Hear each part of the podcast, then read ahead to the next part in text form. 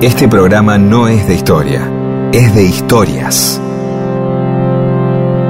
Historias para que no haya silencio, porque el silencio tiene demasiado prestigio.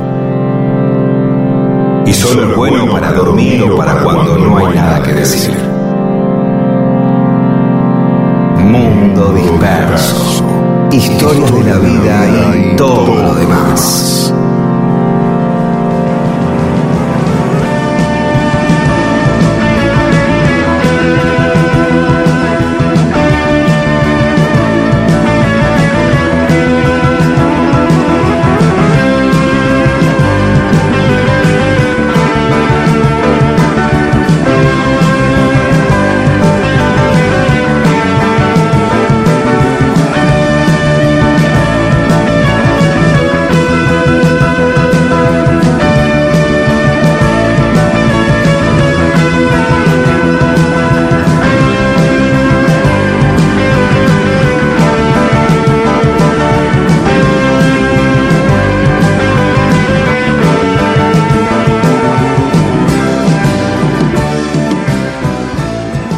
¿Cómo les va? Aquí estamos en Mundo Disperso, somos Pedro Saborido y Daniel Míguez, nos acompañan Paula Weintraub, Olivia Dayes y Eamon. Hola Pedro.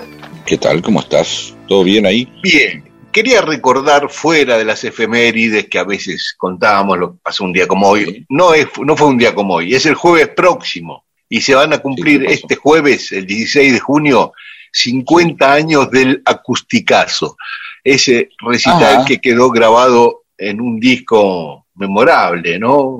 Sí, y vos fíjate el nombre, ¿no? Porque a tres años del Cordobazo y de los. Rosariazos todavía eh, inspiraba, inspira el acusticazo, así como, viste, cuando hay un gran evento últimamente se, se usa lo del Lulapalooza, viste, bueno, van a hacer muchos Sí. choripanes, hacen el choripalusa. Eh, claro, es así, ¿viste? Y entonces Sí, sí, lo mismo sí. que el agregarle gate a algo ya implica que estás hablando de un escándalo. Claro, sí, sí, sí. Miguel Gate. ¿Qué es el Miguel Gate? No, un quilombo que se habló con Miguel, que tal cosa. un escándalo. Soma Gate, Valija Gate. es- es el- Sí. acá el acusticazo, ¿no? Pero bueno, perdón, Mm. vamos a hablar de ese gran momento que eh, fue como una especie de, de toma de posición de determinados músicos eh, frente a este, el auge del rock pesado en ese momento, de lo eléctrico, ¿no? Claro, claro. Dijeron, bueno, vamos, vamos por este lado, porque también este, se puede hacer rock desenchufado, digamos. Así que ahí lo organizaron en el Teatro Atlantic, que quedaba en la Avenida Belgrano 1260. Ahora hay un edificio ahí. El más famoso era Lito Nevia, eh, de los que convocaban y que llevaban gente. Y también estaba Gabriela, acompañada por David Lebón y Edelmiro Molinari. Y después toda gente joven, casi desconocida, entre ellos León Gieco, que cantó Hombres Ah. de Hierro, y Raúl Porcheto, que cantó Cortar el Viento, Gilmar, un tema hermoso de Miguel Crochet, Carlos Daniel, que cantó Si vos sí, no, si vos no, sí. Bueno, en fin, en Nito Neve tocó con Domingo Cura, un- toda una novedad, el tema Vamos Negro, porque Domingo Cura es un folclorista, un percusionista del folclore. El recital lo, lo grabó Robertone, Carlos Roble. Y hubo tres temas que no entraron en el disco, que se cantaron esa noche y no entraron en el disco. Campesina del Sol de Gabriela, Los pájaros de Porcheto y un cantante Raúl Roca, que también tocó un tema de él y que tampoco entró en el disco. Así que, bueno, una noche muy, muy especial fue esa por, quizás sin saberlo los propios protagonistas, pero después sacaron ese disco que también tenía una tapa muy llamativa, que era el torso de una mujer fusionado con una guitarra, ¿no? Como la espalda de una mujer con las cuerdas y... que la van a encontrar, si entran en las redes, lo van a encontrar, van a encontrar la foto de la, Ujú. de la portada. Sí. Yo creo que con el tiempo el tema más famoso del disco fue Hombres de Hierro, de León Gieco, me parece. Pero a mí me gustaba mucho uno de Miguel Crochit que se llamaba Gilmar. Y si no te opones, me gustaría que escuchemos Gilmar, que Hombre de Hierro es muy conocida y Gilmar no lo es tanto. Vamos ahí, dale. Voy a cantar Gilmar. Este es un tema, de Gilmar significa, en brasilero es un nombre de una chica.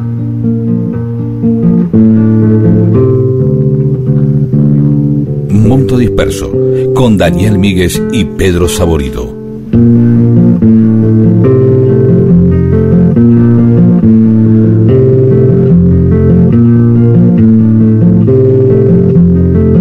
Llueve hoy en los caminos, el cielo se nubla más y más.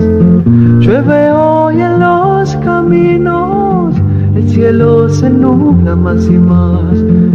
Aquí estamos juntos tú y yo, aquí estamos sueño tú y yo. Llueve hoy en los caminos, el cielo se nubla más y más.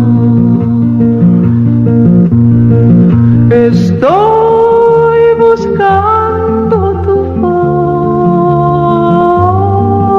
hallaré mi Gilmar, te hallaré mi Gilmar, te hallaré mi Gilmar.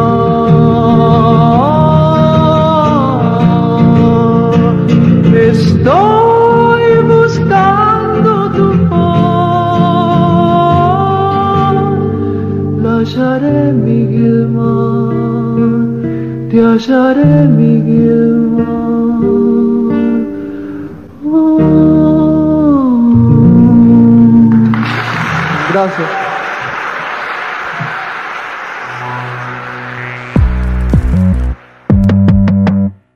Mundo Disperso, toda una historia solo para que exista este programa. Mundo Disperso. Y hoy en Mundo Disperso vamos a hablar de Lou Salomé, una chica muy especial, fue una filósofa. ¿La escuchaste, escuchaste hablar de Lou Salomé? No, no, no, no, no. Me, me llamó mucho el, el- el nombre, eh, la atención, digo, a eso me refiero. Perdón. Era una, era una filósofa feminista, defensora del amor libre, autora de 10 novelas, más de 50 ensayos, una, una de las primeras en practicar eh, psicoanálisis, eh, las primeras mujeres. ¿no? Esto ya, ya no se ubica en una época. Ahí Claro, está, ahí estamos está. hablando. Claro. Fines del siglo XIX, principios del siglo XX. Por ejemplo, Nietzsche decía que fue la persona más inteligente que he conocido, de Lou Salomé, Nietzsche. El poeta Rainer María Rilker decía que fue una mujer extraordinaria y que sin su influencia todo mi desarrollo no hubiera podido tomar los caminos que tomó. Ya que Nietzsche Pero- te diga, este, ¿no? Sí. Inteligente. sí, una persona era más- más, más inteligente que he conocido, sí. Freud dijo de ella, quien se le acercaba recibía la más intensa impresión de la autenticidad y la armonía de su ser. Epa. Esto también es un poco injusto que yo haga la referencia de los tres tipos que, porque ella lo- luchó toda su vida para evitar ser definida por los hombres, ¿no? Y yo estoy Bueno, dando pero- referencias, pero bueno, son eh, de un Bueno. calibre estas personalidades que valen la pena. Lou había nacido en San Petersburgo, en Rusia, en 1861, en una familia muy religiosa. En la adolescencia entra en crisis con la religión, ¿no? Entonces va a ver a un predicador holandés, Henry Gillot, que era el preceptor de los hijos del zar, un tipo muy famoso ahí en San Petersburgo, para que la guíe, para que la oriente. El tipo era 25 años más grande que ella y se enamoró inmediatamente. Y ella le iba a preguntar, era, eh, Dios existe, es posible vivir sin fe. Y él le dijo, no, sé, pero casémonos, dejo a mi mujer y me voy a vivir con vos ella huyó despavorida de ahí, ¿no? De ese tipo. Así que a los 19 años, en 1880, se va a Zurich a estudiar a la universidad porque Suiza era uno de los pocos países que admitía mujeres en la universidad. Y ahí está estudiando unos años hasta que dos años después, a los 21 años, se va a Roma. Y ahí conoce al filósofo alemán Paul Ree. Y se hicieron amantes, fueron novios. Y Ree le presenta a Nietzsche, ahí en Roma también. Y Nietzsche se enamora de ella, y a ella le gustaban los dos, y entonces les propuso, si no lo tomaban a mal, irse a vivir los tres juntos. Porque no podía Ah, muy- estar eligiendo a uno de los dos. Está muy bien, muy moderno. Así que se fueron a vivir los tres juntos, Eh, Nietzsche y, y Lowe. Y viajaban por Italia, por Alemania, recorrían Europa los, tres juntos. Hay una famosa foto de ellos que se sacaron en Lucerna, Suiza, donde ella está arriba de un carro con una fusta o un látigo y Nietzsche y Re, los dos filósofos, con riendas, ella tiene las riendas y con un látigo sobre los dos filósofos. A los 24 años, mira, 24 años nada más escribe un ensayo filosófico que se llama En la lucha por Dios, donde eh, hace un vínculo entre la excitación religiosa y la erótica. El vínculo entre Nietzsche, Rey y ella seguía lo más bien hasta que Nietzsche le propone casamiento.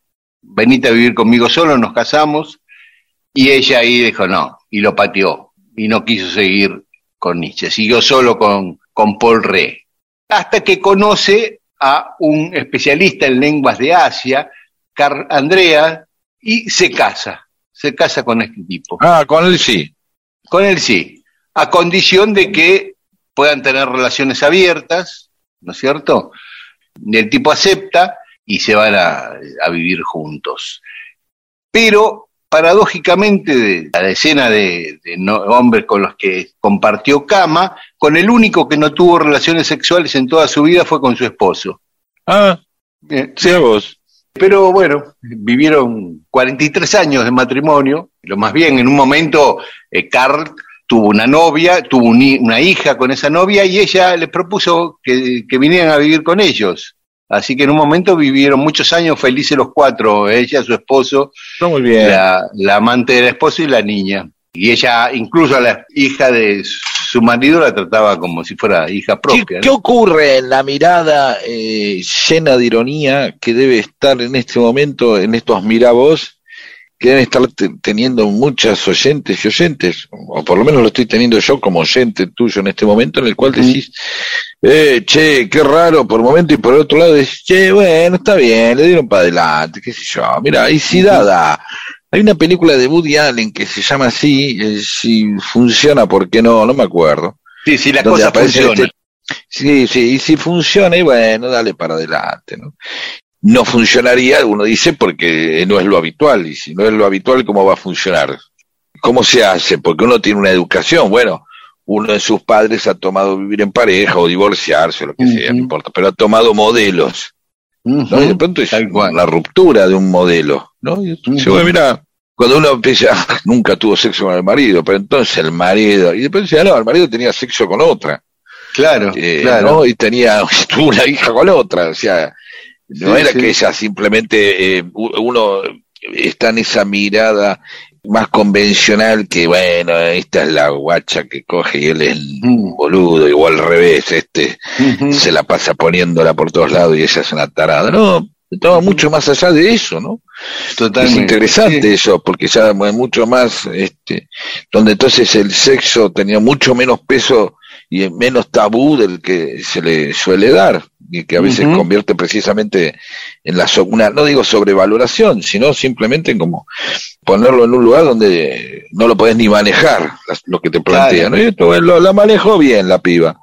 Sí, Bien, y ella, es más, bien. escribe y hace análisis sobre el tema del sexo, ya te, les voy a contar, pero en un Está momento se casa con, con Carl y con Loure, el otro filósofo, eh, sigue manteniendo el vínculo, pero de lunes a viernes vivía con su marido y sábado y domingo con Paul, ¿no? Y así estuvieron varios años.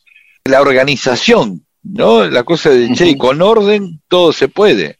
Entonces yo estoy de 9 a 4 acá. Te puedo dar esto. Ahora, si es no, puedo darte todo y después no te doy nada. O, o puedo darte mucho y después no te doy tanto como supones, pero bueno, yo de 9 a 4.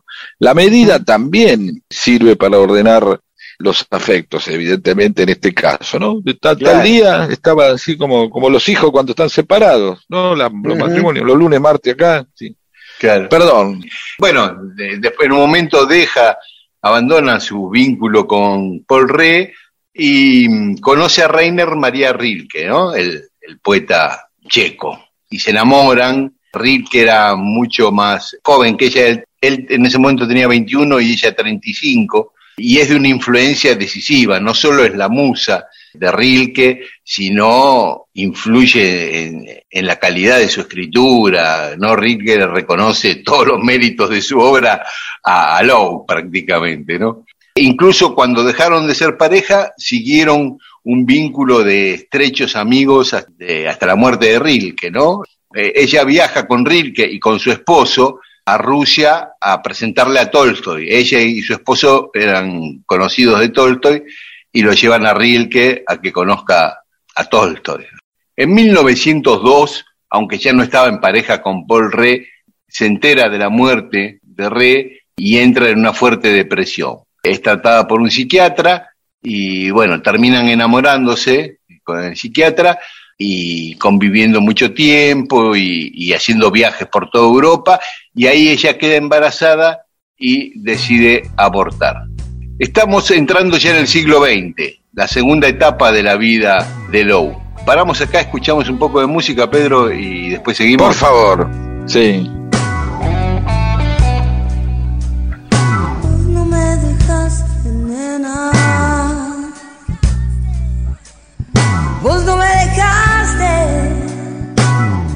Tampoco yo a vos. Vos no me dejaste, nena.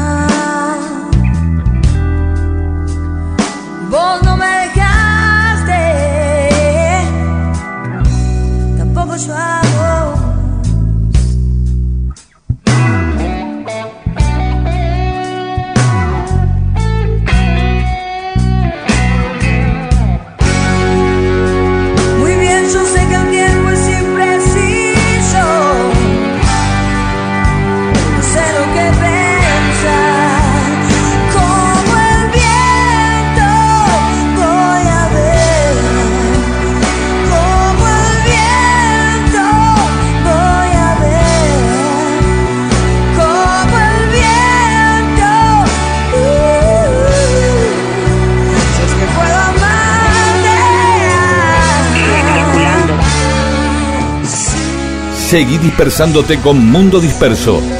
Recalculando. Miles de historias que no le importan a nadie. ¿O sí? Recalculando.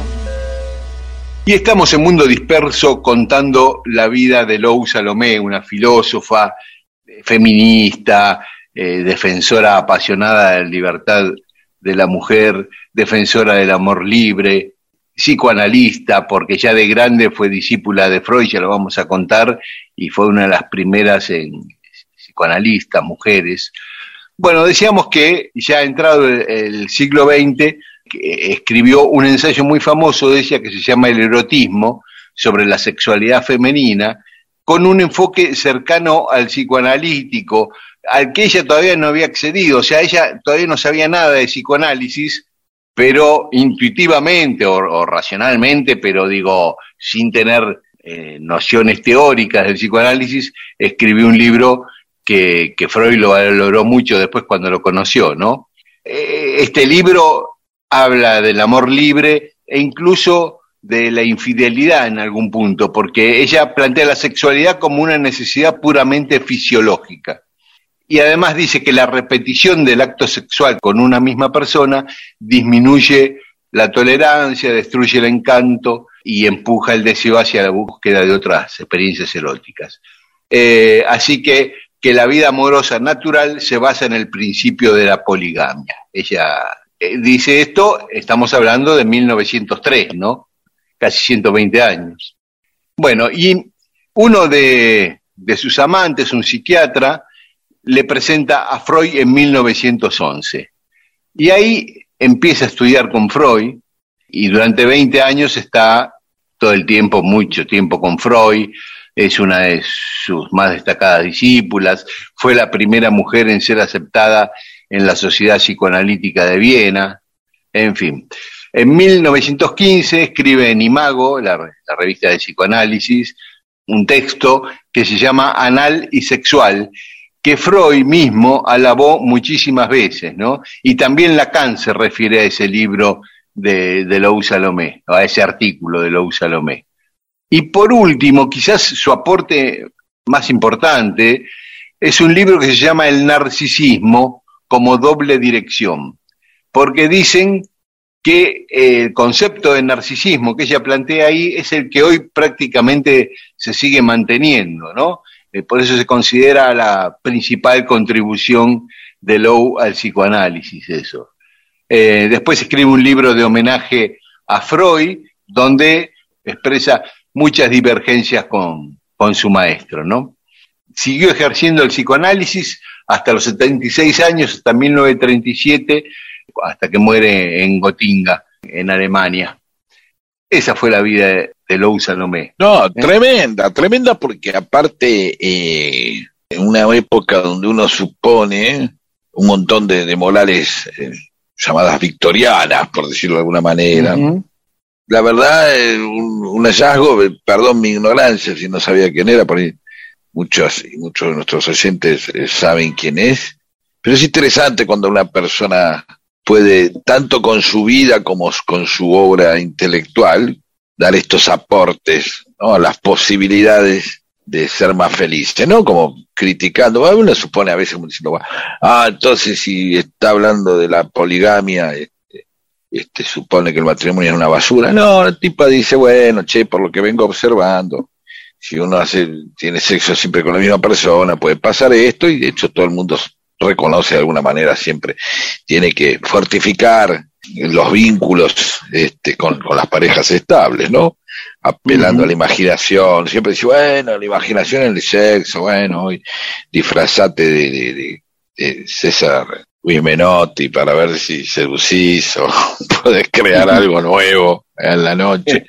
Pero, claro, ¿no? Entonces, bueno, esta- estas cosas ya estaban ahí, venían siendo escritas, venían siendo aportes de, mira, mira lo del narcisismo, ¿no? Donde vienen estas cosas que de pronto se, se entablan desde, la in- desde un eh, cenáculo intelectual y luego forman parte, ¿no? Como la psicología, forman parte, empiezan a ser parte del acervo popular. Vos fíjate que hoy muchas veces eh, eh, se hablan de, de cuestiones psicológicas hasta en el fútbol, ¿no? Y la gente Claro. lo toma, el equipo está motivado, el equipo no está motivado, este, bueno, cómo, el, viste, ¿no? Este, cuántas cosas ah, no se hubieran considerado así si no hubiéramos dejado que entre, aún en forma de psicología de pizzería, un montón de conocimientos que se van esparciendo y van siendo parte del sentido común. Como los machismos, ¿no? Como los machismos. Claro. ¿eh? Ah, imagínate hace 40, 50 años que la mina trabajara y el tipo fuera un ama de casa, un amo de casa.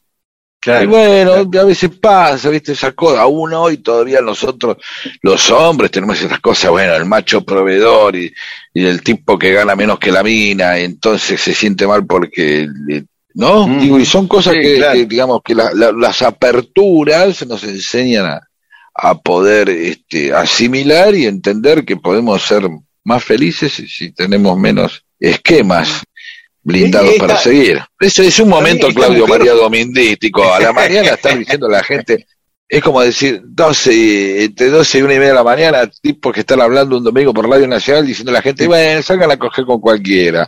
Este, a ver, o viva- vivan de a ocho.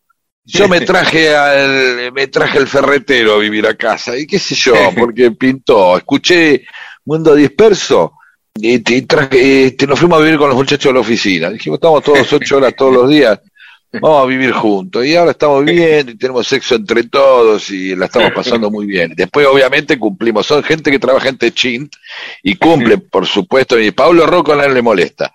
Este, mientras cumpla con este, Claro. los caños con costura, sin costura, perdón, que se va adelante, con costura lo hacía Ditela. Ahora, esta realmente es una mujer fabulosa porque fue consecuente con lo que, en sus actos, con lo que ella pensaba, con eh, no solo proclamar la libertad de, de la mujer, sino ejercerla, y e intelectualmente, vos pensás, escribió 10 novelas que son consideradas muy buenas, 50 ensayos de filosofía, de religión, de erotismo, y finalmente, al final de su vida, de psicoanálisis. Dice, para terminar, lo que dijo Freud cuando ella murió. Los últimos 25 años de vida de esta mujer extraordinaria estuvieron dedicados al psicoanálisis, al cual brindó valiosos trabajos científicos, ejerciéndolo además en la práctica.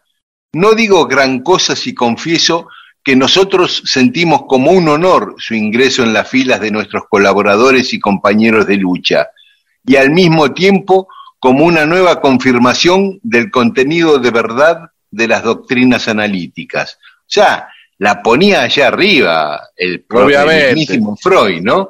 Freud y, y Nietzsche, Y el- Nietzsche y Rilke, bueno, sí, sí. falta Paul McCartney falta. Sí, sí, claro. Y Marx y, y Perón también. Claro, pero digo, eh, más allá de su vínculo con estos hombres notables, ella tenía un peso propio tremendo. Obviamente, obviamente, bueno. Hay que ver qué dijo Irigoyen de esa, seguramente algo bueno.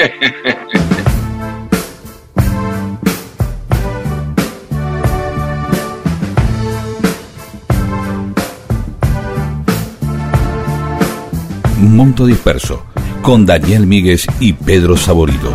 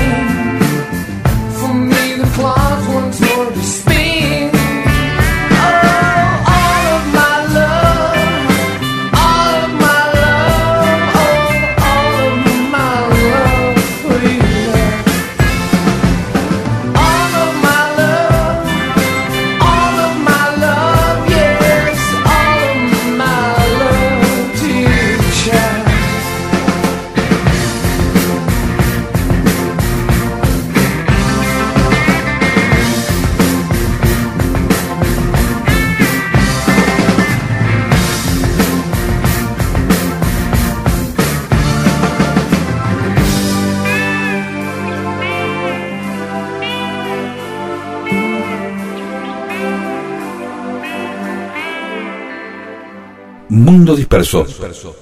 Todo eso que alguna vez sucedió solo para que vos estés escuchándolo ahora.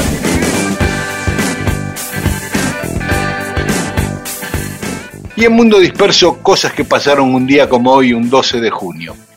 En 1474, en La Nava, en Huelva, ahí en Andalucía, Sí. los vecinos de ese pueblo se negaron a ir a, a la guerra contra Portugal.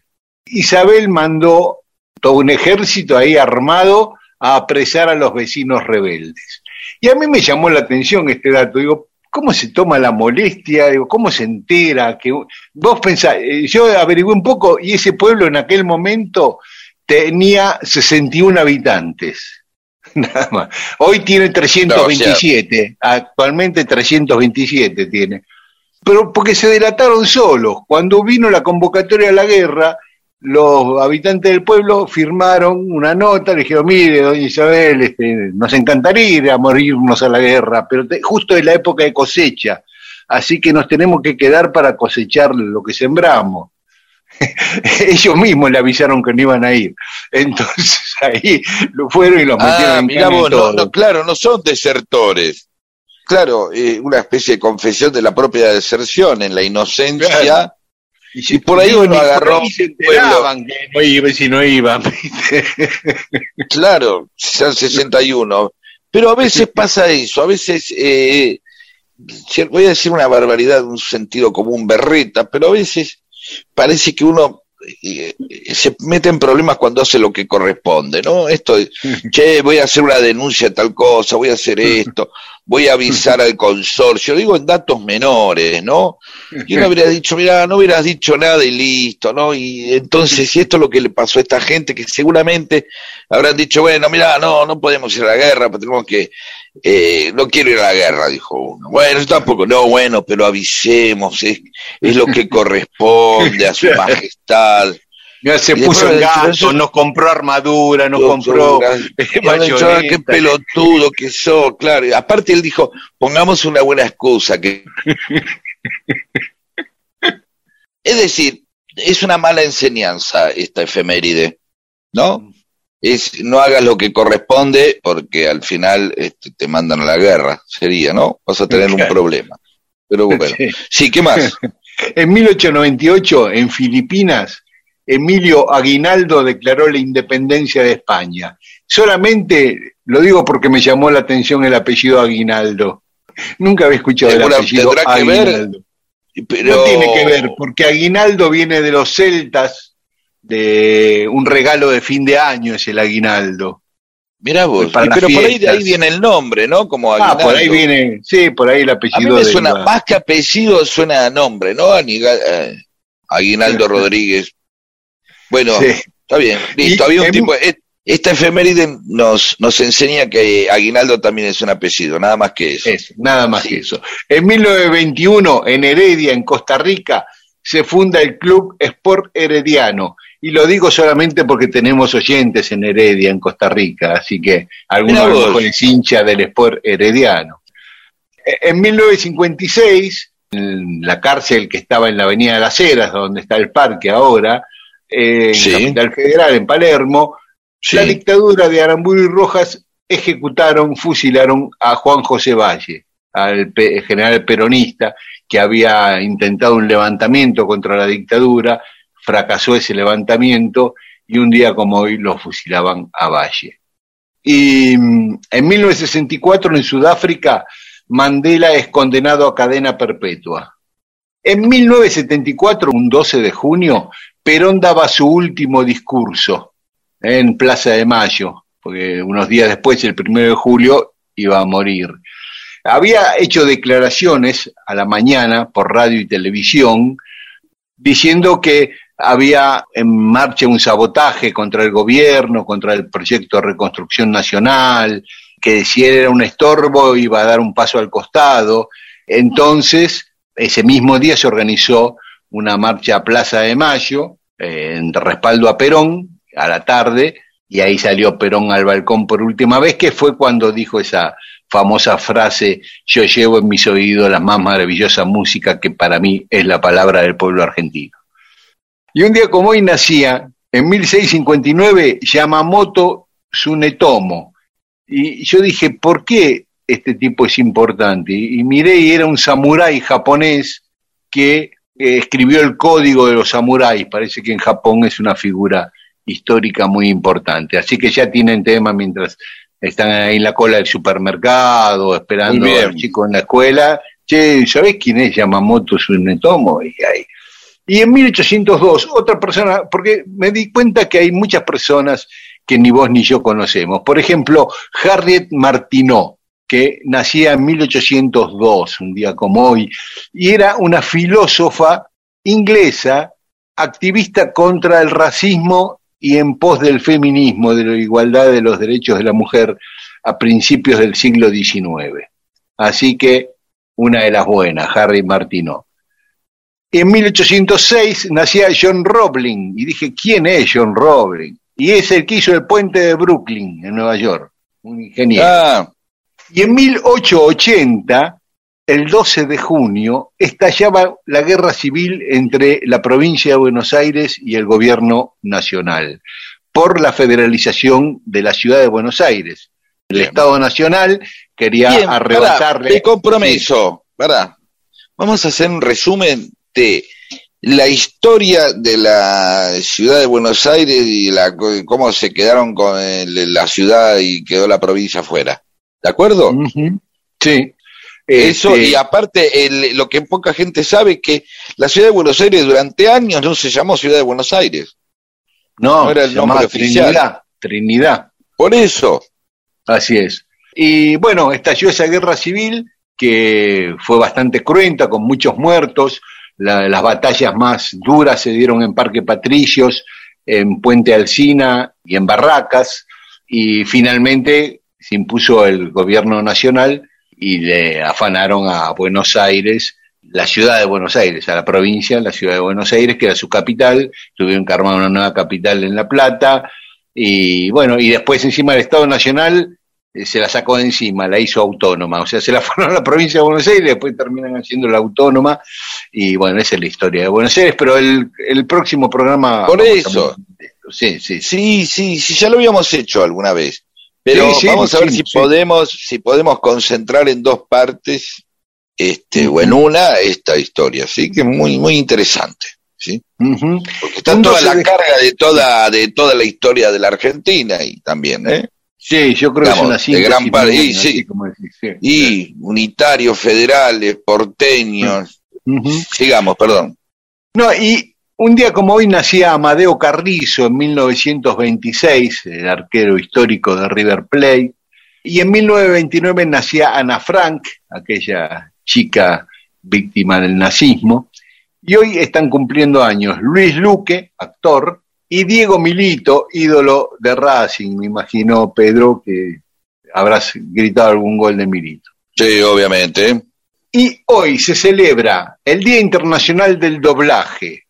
Nuestra productora Olivia Dayes, también, aparte de ser una gran locutora, una gran actriz, una gran escritora, también eh, hace doblajes. Sí, señor. ¿sabías eso? Claro. Eh, sí, vamos, a sí, hacerlas- sí. vamos a pedirle después que nos mande unas frases dobladas y por qué la teoría del, la teoría de por qué es el lenguaje neutro, que al final es un lenguaje que no se habla en ningún lado. Es interesante, ¿no? Mm, casi en ningún lugar del mundo. No sé si hoy voy a decir, no, mirá, es de los puertorriqueños, no, es de los. Y de pronto decir, no, nadie lo habla así. Es algo, es como una especie de, de, de, queso fresco, eh, digamos, ¿no? Como algo así de plástico, no sé cómo llamarlo, como un, un ente que conforma a todos y a ninguno, pero al que todos nos adaptamos claro. Debe estar condicionado seguramente, esto es una teoría que estoy tirando, ya estoy diciendo cualquier cosa, debe estar condicionado tanto por las distintas formas de hablar en distintos lugares, más allá que cada tanto se cuela algo ahí muy particular de un país, como de las modulaciones para que medianamente coincida lo que los labios, digamos, el, el- movimiento de la boca, el lip sync que le dicen, y, y las palabras, ¿no? Entonces, bueno, mira, hablando así, oye tú, viste, que oye tú ya tiene acento, ¿viste? Acabo un Sí. oye tú. claro. Y, y bueno, y acá vemos ah, algo también que no sé si es inter... No, pero lo voy a dejar para la semana que viene sobre el tema de los doblajes. Y yo cuando era muy chiquito, y, eh, e igno- eh, chiquito e ignorante, lógicamente, eh, creía Claro, como que, todo niño. Sí. claro, que, por ejemplo, decir aparca el carro era hablar en norteamericano.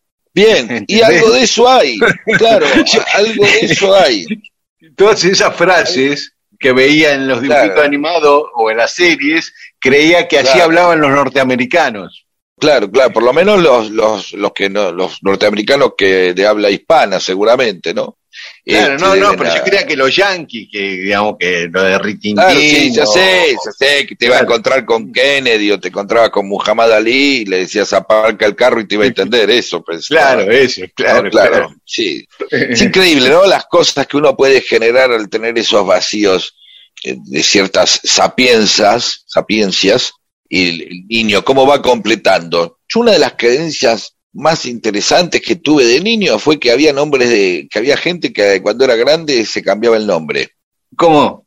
Por ejemplo, Claro, para mí Antonio, José, ¿entendés? Don José, Don Antonio, eran nombres de personas grandes. ah, claro. Entonces la gente, los chicos se llamaban Claudio, Gustavo, Marcelo. Entonces digo, ay, cuando sea grande, ¿cómo se va a llamar? Porque no puede haber una persona, Claudio, que sea grande. claro, ¿Se entiende por dónde la agarraba? Porque era un nombre, claro, qué sé yo, Don José, Claro. no había Don Claudio cuando era chico claro. ni don Marcelo. Uno- por ahí había alguno pe- perdido, que yo, incluso yo sentía que tenía nombre de persona grande, llamándome Pedro. Digo, en los Claro. 70 no era un nombre muy habitual. los No, nombres habituales en los 70 era Alejandro, Marcelo, Gustavo, Gustavo. a patada, ¿no? Claudios, Gabrieles. Claro. Entonces yo digo, ah, ese es todo nombre de chico. Bueno, Y yo de los tres chiflados también me llamaba la atención que le llamaban soda a algo que no salía de un sifón. claro. Voy a tomar Sí, una soda. totalmente. Y después un lugar, un lugar para ir a todas las fuentes de sodas, ¿no? Claro. Y, y- no, soda, eso es Coca-Cola, una gaseosa. Claro, claro. No, la soda es la del sifón para el- rebajar el vino. Era así, que era para, Tal pensé que servía para eso yo. Claro. También, ¿eh? de verdad, ¿eh? simplemente Claro. que, bueno, cosas Sí, que la única función era de tomar, claro. para mí sí, porque lo que nunca veía, y que después otra cosa, ah, mirá, le meten al chinar, siempre era para otra cosa.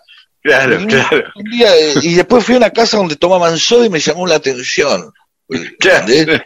Y yo, ¿cómo toman soda sola? ¿Entendés? que a su vez eh, era muy potente tomar la soda sola porque era como que te tenía una parte agresiva el burbujeo si estaba Sí, muy claro. cargada de gas. ¿no? Claro. Bien. Claro. Bueno, bien. Eh, bueno, y fuimos por último, no importa, Sí. hoy es el Día de los Enamorados en Brasil, así que a todos los bien. brasileños y brasileñas enamorados y enamoradas, feliz día. Entre Y ellos. también, y en Estados Unidos también se celebra el Día del Amor, que no es el Día de los Enamorados, que es el Día de San Valentín y todo eso. Claro. El es Día otra del cosa, Amor, puede, ser el, el amor al Coinor, el amor Claro. al, al Fiat 600 o al Duna, A el amor armas. al waffle. Eh, Mm. Claro, hay, hay, hay el amor al cuñado y a la cuñada, el amor a la hermana, al hermano. esto festeja el primer matrimonio interracial en la década Por eso- del 50. Por Ah, eso es está muy bien eso, está muy bien, está muy bien. Listo, Listo. ya no hay más cosas que para celebrar hoy el 12 de junio. Exactamente.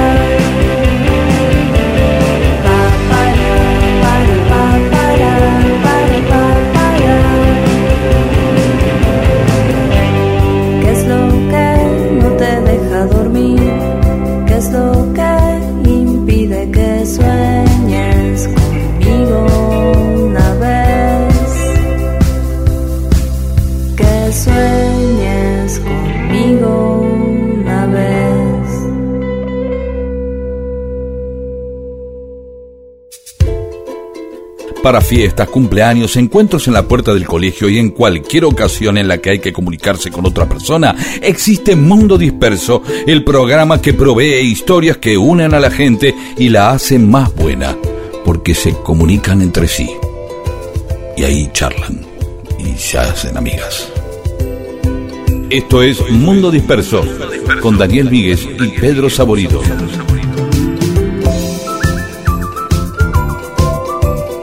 Y en Mundo Disperso tenemos mensajes de los oyentes. Armando Mudrik. ¿Podrían hablar sobre la original bandera de Paraguay que tiene dos caras y también de la de Nepal con su forma tan particular? Sí, la semana que viene. Ingrid Overgaard desde Coglan. Qué feliz me pone que haya gente como ustedes. Toda la vida me dijeron que era muy disperso, ahora me acompaña la sensación. Es verdad, estamos un poco, incluso estamos como muy dispersos últimamente, Sí. vamos como enganchando temas uno al lado del otro y uno abre, son como Nicolás Tolcacher, un amigo que siempre dice que me gusta el término que usa que es arborización. Como ¿no? que a veces uno se arbo- el programa nuestro se arboriza. Beatriz de San Martín, por lo del Palacio Secchi, dice que era de una familia que tenía un hijo discapacitado auditivo, entonces a la- al palacio lo dejaron como herencia para hacerlo colegio, ¿no? El de- Ah, era por ahí. Susi Míguez, cuando fue el terremoto de Caucete, la araña del dormitorio de mi casa en Lavallol también se movió. Mi mamá lo primero que hizo fue prender la radio. Es verdad, Mm. uno tiene que confirmar que le digan qué está pasando y va y prende la radio. Sobre todo los que tenemos reflejos de otras épocas de la Argentina, de, ¿qué está pasando? Vamos, ¿qué pasa en la Argentina? Vamos a escuchar Radio Colonia, que es de Uruguay, ¿no? Porque esa Claro. supuestamente no tenía censura, entonces ahí te enterabas todo. De la misma manera que uno, eh, ahora ya no, pero se ponían la, la radio, que era como la autoridad para decir que eran las 12 de la noche en Navidad o en Año, Año Nuevo. Claro. Y lo dijo la radio, era palabra sagrada. ¿Quién lo dijo? Lo Por dijo la supuesto, radio. lo dijo la radio, así que está muy bien esto de lo que hizo la señora, que mientras temblaba la casa y se movía todo, puso la radio, a ver por qué se mueve la casa, a ver si dicen algo. Samuel Camionero de Río Gallegos, me pregunto qué habría pasado si las invasiones inglesas hubieran tenido éxito y cómo sería la Argentina hoy. Es una vieja idea, una ucronia, suponer que la Argentina iba a ser los Estados Unidos o algo así, también podía ser Pakistán, Claro, sí, sí, sí. Yo creo a donde apunta la cosa sería o seríamos Australia o la India. Como Australia era un terreno totalmente desértico, que lo ocuparon con presos nada más y se formó de cero, yo creo que seríamos más parecidos a la India o a, a esas colonias eh, inglesas del tercer mundo. ¿no? ¿Quién dijo que no ganaron? Ah, bueno, bueno. eh, por lo menos ¿Quién en dijo las que perdieron? inglesas Ya sé, Sí, entiendo lo que decís vos. Pero eh, sea, el hecho bélico de las como si- no pudieron Ah, sí, bueno. ocuparle, arrebatarle Buenos Aires a los españoles. Eso digo. está bien, bueno, pero después la historia de la Argentina está atravesada por Inglaterra. Eh, Félix Requejo, que es investigador del CONICET, nos manda un texto que escribió especialmente para nosotros sobre el barrilete de Franklin, que es físico Félix. Este de texto, yo me hago cargo, yo voy a contar lo del barrilete Franklin porque me gusta porque lo vi en los dibujitos. yo Bueno, lo voy a contar, con la llave ahí colgada y eso. ¿Sí? Ahí. Raúl Machado Sarmiento. Escuchando mi colección de música, di con el almendra en obras y reviví un instante de mi existencia con mestizo. Cuando tengan tiempo y ganas, ¿podrían pasar alguno de esos temas? Mestizo no es radial, pero sería todo un homenaje a Rodo. Eh, ¿Por qué? No es radial. Y, y porque lo tenemos que poner ahora y cuando termina de decir nos encontramos el próximo domingo. Dura Ah, es una, ¿ah, sí? unos 12 minutos, dura. La Porque es una versión de versión en vivo. Claro, donde hay un- un solo de rodo al principio y después hay un solo de rodo de cinco minutos, Así es como se hacen las cosas bien. más otro solo de guitarra de Delmiro de tres, cuatro minutos. Cecilia Batilana, Pedro, hace unos días te escuché en el Zoom con Moca. Sos un grande. Con qué gentileza y calidez le contestaste a todos los compañeros que intervinieron. En casa te aplaudimos. Gracias. Bueno, gracias, por favor, por supuesto que lo vamos a hacer siempre con calidez y con gentileza. ¿Sí? Y así Eh. se, se vive mejor. Claro. Néstor Andrada de La Plata, les gustan las crónicas de historia y dice que sería bárbaro hacer un libro con todas las historias del mundo disperso. No está mal. ¿eh? Estamos en eso, estamos en eso. Gabriel desde Salvador de Bahía nos manda una hermosa historia muy larga, pero que la guardamos, sobre Janis Joplin ahí en Salvador. María Teresa González dice, estaba acostada a la hora del terremoto, sentí que se movió la cama. Y como una boluda miré abajo de la cama. Creí que se la estaban moviendo de abajo. Está muy bien. Y por ahí pensaba que la cama se movía en esa sensación de que alguien está boca abajo, haciendo como una especie de lagartija o algo, Claro. levantando con el lomo la cama. Yo lo he hecho, claro. Sobre las reinas y mi Sermut dice que para encarar el tema de las reinas hay un libro que se llama Cuando las mujeres reinaban de Zaida Lobato. Bien, Broadcasting en Uruguay, Broadcasting es de Uruguay y nos dice que tienen la fiesta de la leche en Cardal, la fiesta de la sandía en Tranqueras, qué lindo la fiesta de la sandía, este, la Sí. fiesta del chocolate en Nueva Helvecia, la fiesta de la empanada y el vino en Sí. Progreso. Sí, salvo la última, todas tienen su reina anual, ¿no? La reina de la leche, la reina de la sandía, la reina del chocolate. Y no, sí, la reina de la empanada y el progreso. Eh, y Laura Aliaga dice, las mises o reinas, de lo que sea, saludan con la mano como limpiando vidrios. Es verdad, me parece que esa es la forma de entrenar, me parece, ¿no? Que están así como, como si fueran Marcel Marceau, con un mimo que está pasando una franela, y es verdad. Imagino a la persona que va todos los años y tiene la forma exacta en que debe mover la mano la reina, ¿no? Como una especie de protocolo el cual debe cumplir, que tiene esa cosa que está saludando de una manera que jamás este, visto una persona, salvo a Mickey en Disney, en algún video que he visto yo, este, Y dice Laura que nos manda saludos desde Burlingame y un especial saludo a Pedro, que por ser personalidad destacada vendría a ser algo así como Miss Cultura. Totalmente, es un asco la sensación de estar arriba de una carroza sacudiendo la mano. Eh, sobre los hermanos Carrera, Erika Peña dice muchas gracias por hablar de los hermanos Carrera. En Chile, esta, habla de Chile, Erika, eh, gracias. Los consideramos más héroes que a Bernardo O'Higgins, en el que en el fondo tuvo que renunciar e incluso murió en Perú exiliado. Bueno, también San Martín murió afuera, ¿no? Este, de alguna manera tienen destinos similares, ¿no? Eh, Daniel Chiesa, o Chiesa, Daniel Chiesa, tremendo lo de los hermanos Carrera, intrépidos, temerarios y radicalizados en sus ideas y actos. El programa está cada vez mejor. Qué fea esa sensación de que uno ha hecho programas espantosos y todavía No, viene porque mejorando. dice cada vez, o sea que ya estaba bueno y está más Ah. mejor. Ah, bueno, más mejor. Qué lindo decir más mejor. Es una de las cosas más hermosas. Decir más mejor es como, es como una especie de, de- de conurbano del, lenguaje. Es, Claro. es- es fresco, es de niño decir más mejor. Todavía no hablamos bien, es hermoso decir más mejor. Hace mucho que no escuchaba más mejor. Eh, María Teresa González Brava, la Javiera, habla de la Javiera Carreras, pero prefiero esta bravura que la de Lucecita. Claro, está bien, prefiere, y es verdad, la Javiera en ningún momento hizo ninguna macana, al contrario, por ahí le manija a los hermanos, pero más allá de eso, pega todavía Lucecita, la esposa de Godoy Cruz. Moni González, a propósito de los carreras, volví a El fin del viaje, el libro de Neruda, ¿no? Y les comparto el principio del romance de los carreras. Para saber y contar esta historia verdadera, la tendremos que llorar. No hay otra más lastimera, no hay otra más deslumbrante en toda la patria entera como la historia enlutada de los hermanos Carrera. Muy lindo. Y Ana Valiente dice, ¿qué carrera los carrera? Y el temita San Martín versus carrera, uh, Bueno, paramos acá y después más mensajes de los oyentes.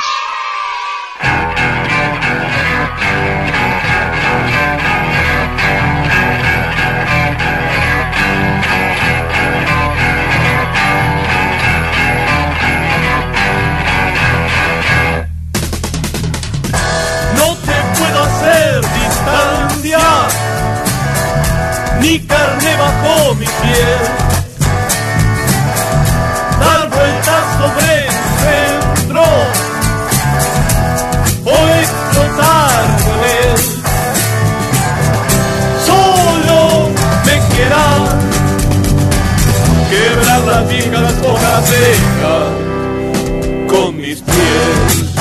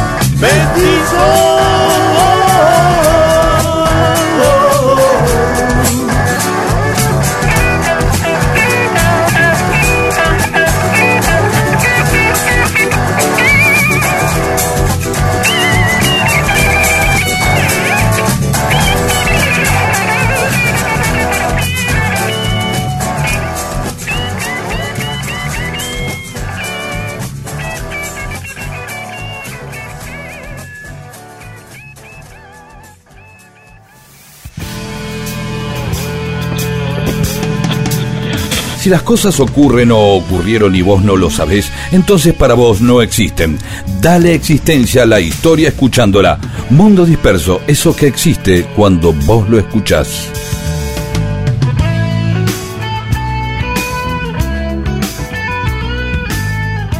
Y seguimos en Mundo Disperso, Pedro. Así es, hay una, em, una especie de, obviamente dentro de las grandes dicotomías argentinas, el Soda Estéreo, Indio Solario, Boca River, esas que siempre hablamos, hay una que, que es Borges Perón, ¿no? que no es peronismo, antiperonismo, sino que Borges Perón. ¿sí?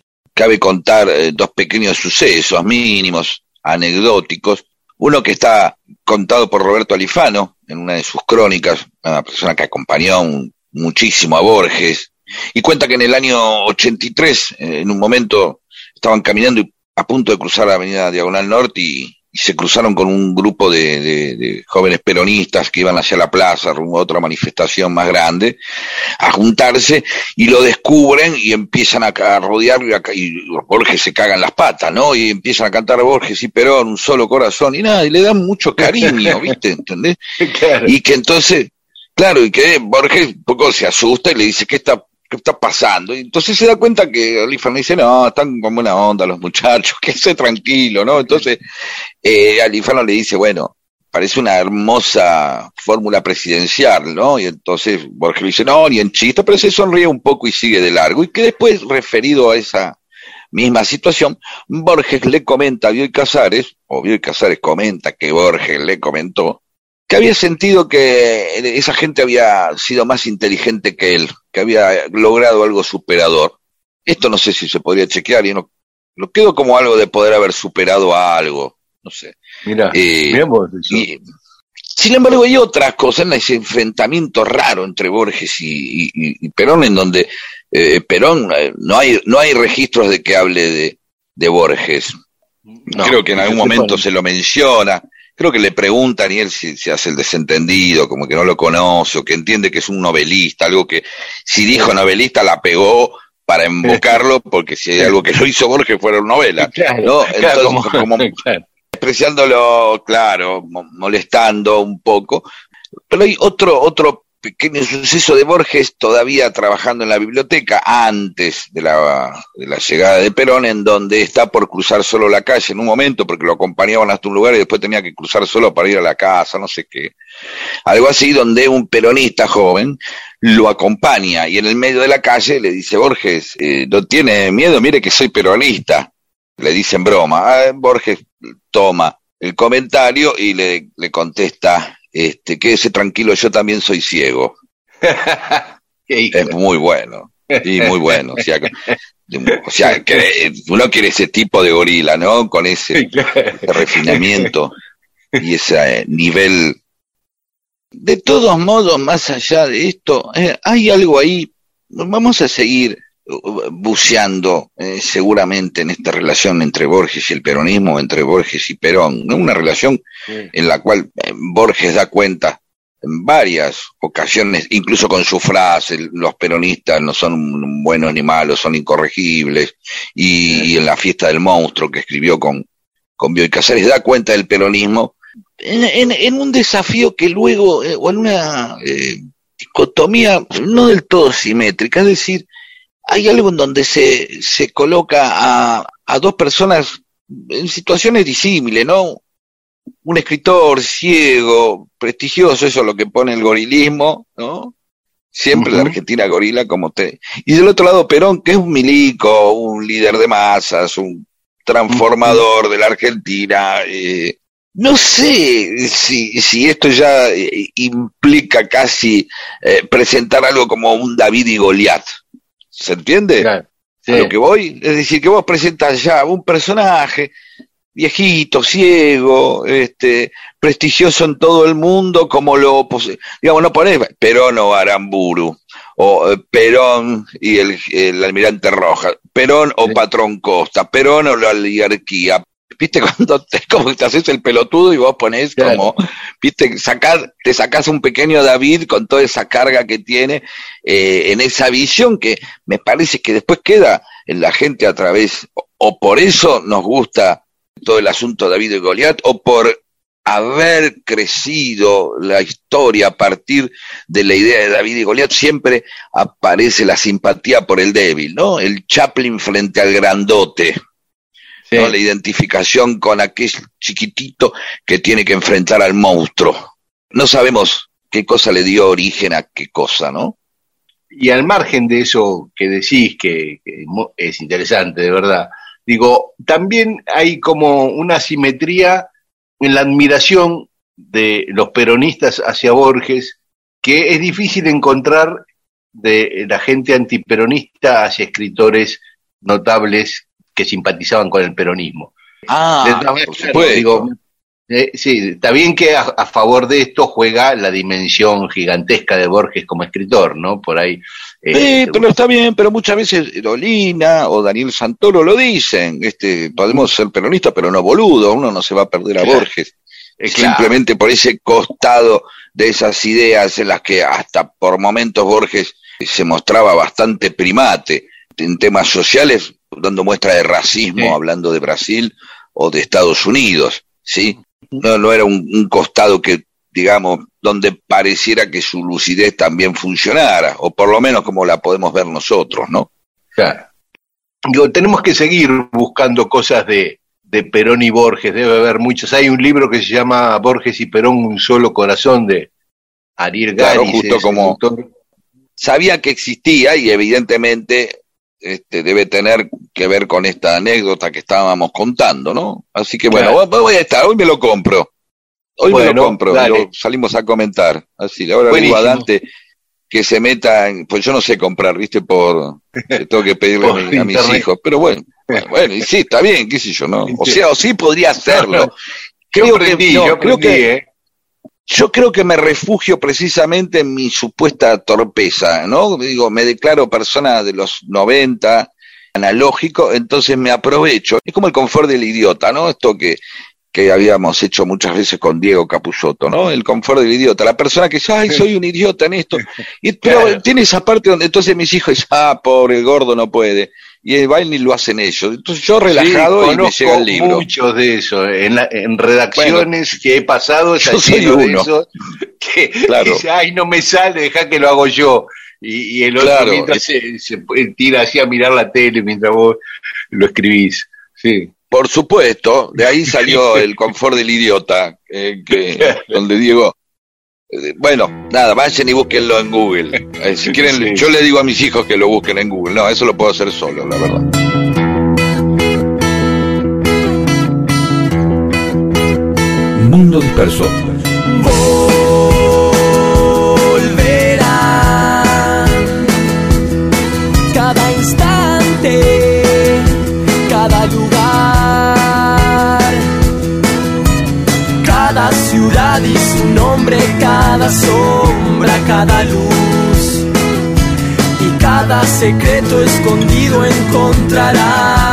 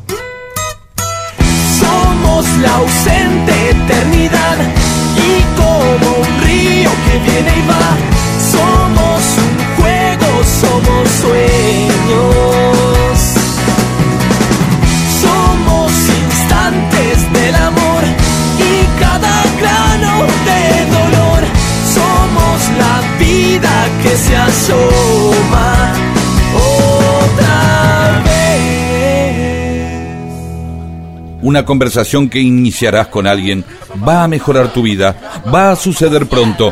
Es mejor que tengas temas para animarla. Mundo disperso, un atentado al incómodo silencio.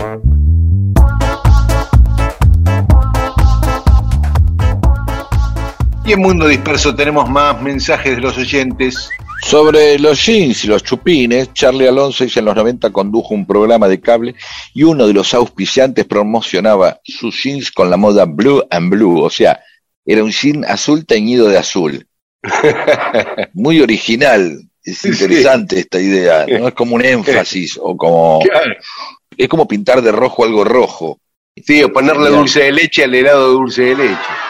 Ahí está, esto se acerca al dulce de leche, al helado de dulce de leche que viene con dulce de leche natural.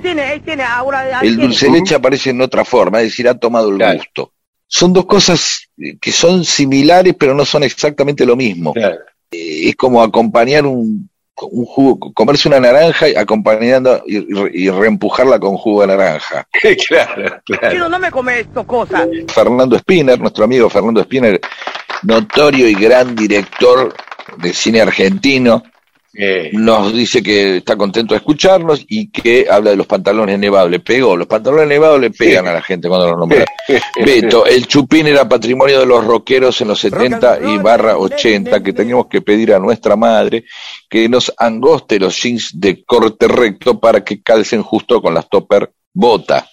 Pantalones a los que se los achupinaba, ¿sí? claro.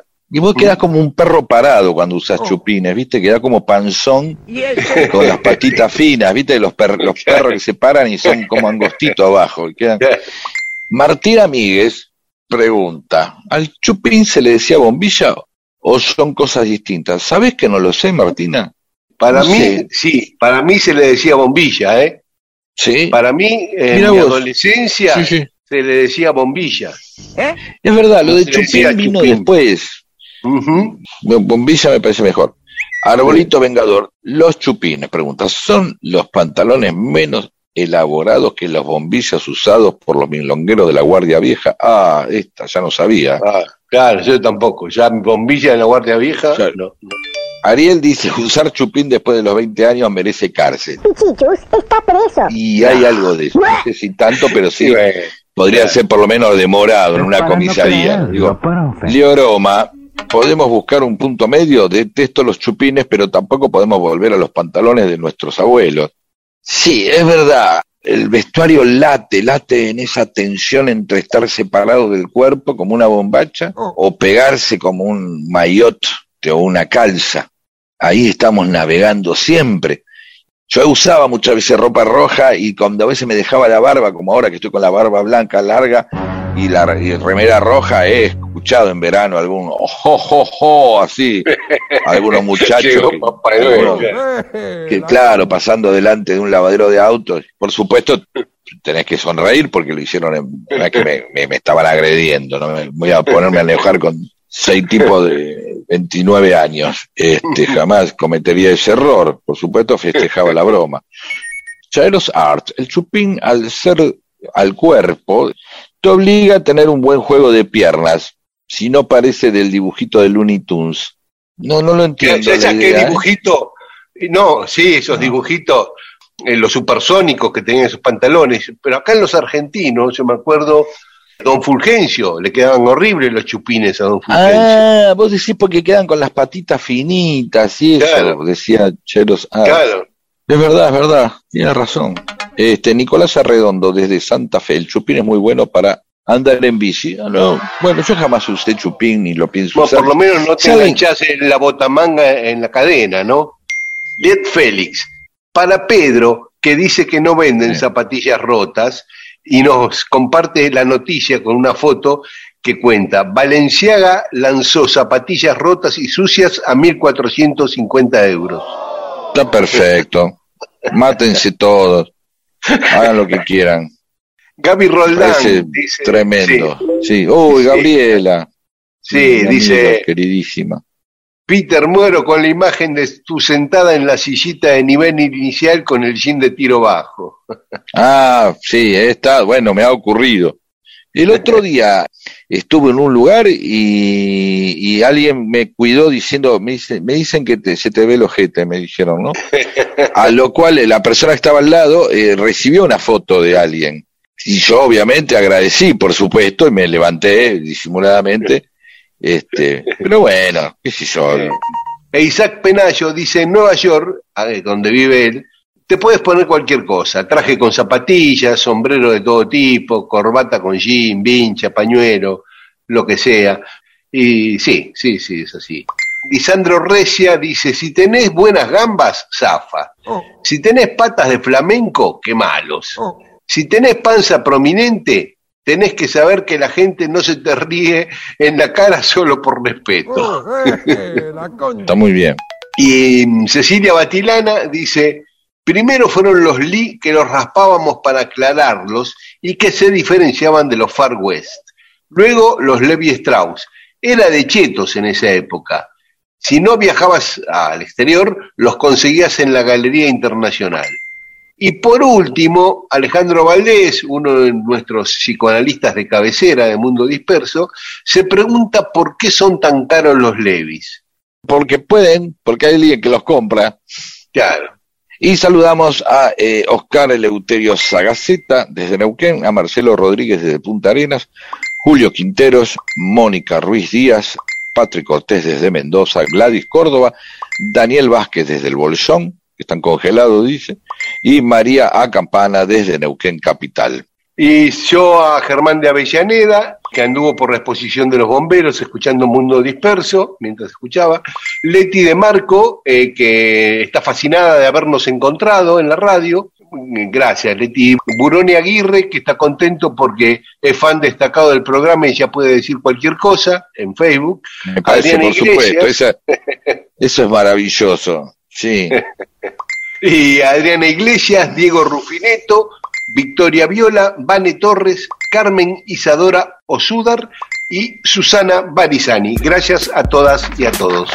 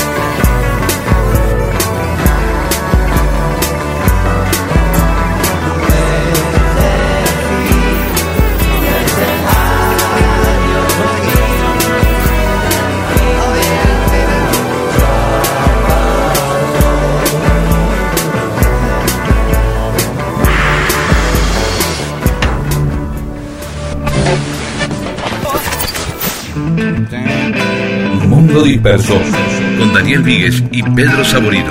Todo lo que sucedió en la historia solo para que vos te entretengas un domingo a la mañana.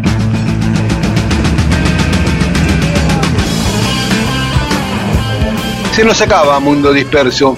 Y vos, Pedro, te habías guardado un mensaje de Rubén de, de Paternal para el final. Sí, sí. Bien. Rubén de Paternal dice, escucho Mundo Disperso arreglando el calefón de casa. Es mucha información lo que nos está dando Rubén de Paternal, porque abre muchos temas y picando pizza fría de anoche. Yo rodé una amiga joven, con un acervo este, cultural impecable. Subió a, a las redes una foto de un café con leche al lado de una pizza. Y, y me dijo que después le mandé un mensaje, che, sí, sí, sí, y yo, y me dice, yo la mojo la pizza fría, ¿no? en el café con leche. Veníamos recordando, ¿no? Esos placeres prohibidos o no del Sí. todo aceptados socialmente. Y acá, claro, la pizza fría y el calefón, eh, que es una actividad obviamente en la que una, como muy bien Rubén de Paternal, se aventura como una cosa muy límite. Arreglar algo en la casa es algo muy límite. Te sentís el mejor si la arreglas y si te sale mal, obviamente eso es la peor basura del universo. Es decir, ambas posturas que se toman frente al arreglo de, una, de, algo en la casa son exageradas. Claro, no es como para sentirse tan, tan, tan bien por arreglar el calefón, y tampoco tan mal por no poder hacerlo. Sin embargo, eh, nos queda claro, ahí manda una foto del calefón en reparación, que es una hermosa oportunidad muchas veces para ver cómo es una cosa, un calefón por dentro. Nunca sabemos cómo es un calefón por dentro, como siempre decimos, hasta que se rompe. No hay motivos. Nadie invita a un amigo a decir, che, mirá, eh, venite a casa que vamos a abrir un calefón, pero podría ser una buena, a ver, yo no digo hacerlo drogado, realmente ponerse simplemente con un grupo de gente allegada, decir, che, vamos a ver qué hay adentro. Yo, por ejemplo, cada vez que se trababa una pelotita en el metegol y el bufetero de Sideco en Harley venía y lo abría y lo levantaba, era una maravilla ver el, el metegol por adentro. Eh, las canaletas que iban, que, que era muy simple, son dos canaletas, uno por arco, las pelotas Sí. van ahí, y esperan ahí a que uno tire la ficha y se abre. Esto es un mecanismo, una, digamos, una inteligencia, se podría haber resuelto por eh, jueguen por hora, como al billar, pero no, acá el metegol es por ficha, entonces hay todo un dispositivo mecánico. Y también el pool, el pool es mucho más este, elaborado porque son varios agujeros por donde va la, la bola. Claro, claro. ¿sí? Y la blanca, y, y cuál es el secreto? Que, que la blanca vuelve a salir. ¿Por qué vuelve a salir la blanca y las otras no? Ah, una no mínima sé. diferencia de tamaño y una mínima diferencia de tamaño Ah, que hace que la bola blanca siempre salga y las otras no. Y para engañar al, al, al bufetero, ¿cómo se hacía? O el del pool, el pool y el pub, ¿cómo hacían? Cuando No metías sé. el dedo y cuando, y bueno, entró la roja, pero metías el dedo y pack abajo, listo, vamos guardando la bola para jugar de vuelta. Ah, ¿sí? Y Sí, para no dejarla sí, que sí. caiga. sí, sí. por más sí, que estaba sí. el placer del ruido, el clock, clock, y después el bufetero o el tipo del pool decía, esto es hace cuatro horas que están jugando, nunca escucho una bola caer. Son unos troncos Bueno. que no invocan nunca. Claro, no, no claro, sí. Y por otro lado nos pide, perdón, me fui mucho de tema. Pero bueno, sería apasionante realmente ver las cosas de adentro. El sifón desarmado, este, Sí. no sé qué otras cosas podríamos ver. Ah, el cajero automático. La máquina agarra el billete que a veces agarras al bancario. Ah, viste, cuando llegás y, y la están cambiando y dice, maestro, espera un rato que estamos reponiendo los billetes. Sí, es todo un, un gran momento, ¿no? Toda esa guita que no es de ellos, es ponerla ahí, vos viendo ahí cómo, cómo funciona por adentro. La cafetera de, de, la- de los laburos, cuando venía el Ah. tipo abre y, y entonces siempre, me acuerdo yo laburaba en, en Radio Mitro cuando éramos pendejos y estaban por primera vez las máquinas esas, eran algo que uno veía en las, veía en Star nada más, veía en las películas nada más. Y entonces venía el tipo a reparar y nos de- tiraba un par de fichas que agarraban, que habían quedado colgadas, tomen. Y, nos- y nosotros, ya decíamos los pelotudos grandes, ya teníamos 20 años con Omar Quiroga, pero éramos felices, la felicidad que da lo gratis. Me fui a la mierda, perdón. Bueno, nada, nos vemos el domingo que viene. Va, no nos vemos, nos escuchamos y nos hablamos el domingo que viene. ¿Sí? Sí, y si esta noche Hasta- nos quieren escuchar por la FM 93.7, FM Rock de Radio Nacional, también pueden Sí. hacerlo. Chao, hasta domingo. Obviamente. Chau.